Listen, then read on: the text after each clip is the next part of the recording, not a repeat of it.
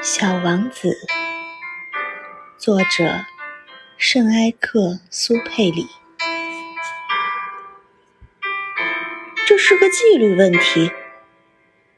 小王子后来向我解释道：“当你早上梳洗完毕以后，必须仔细的给星球梳洗，必须规定自己按时去拔掉红面包树树苗。”这种树苗小的时候与玫瑰苗差不多，一旦可以把它们区别开的时候，就要把它拔掉。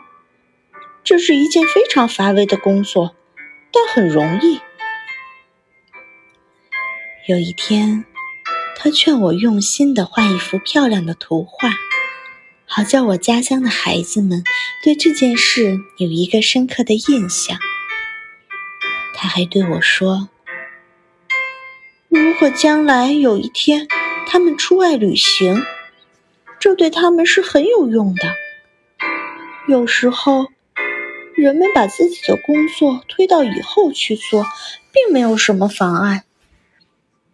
但要遇到拔红面包树苗这种事，那就非造成大灾难不可。我遇到过一个星球。”上面住着一个懒家伙，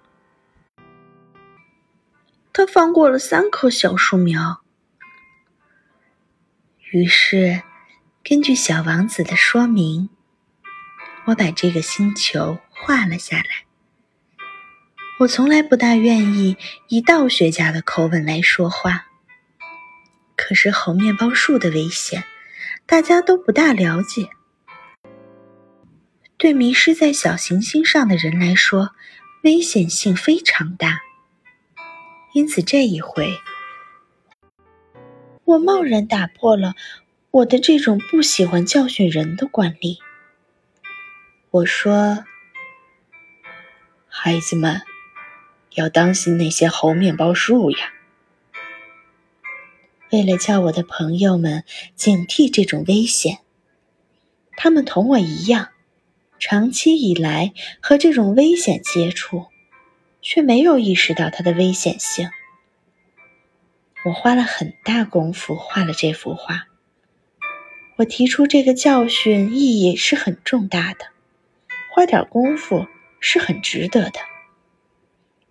你们也许要问，为什么这本书中别的画都没有这幅画那么壮观呢？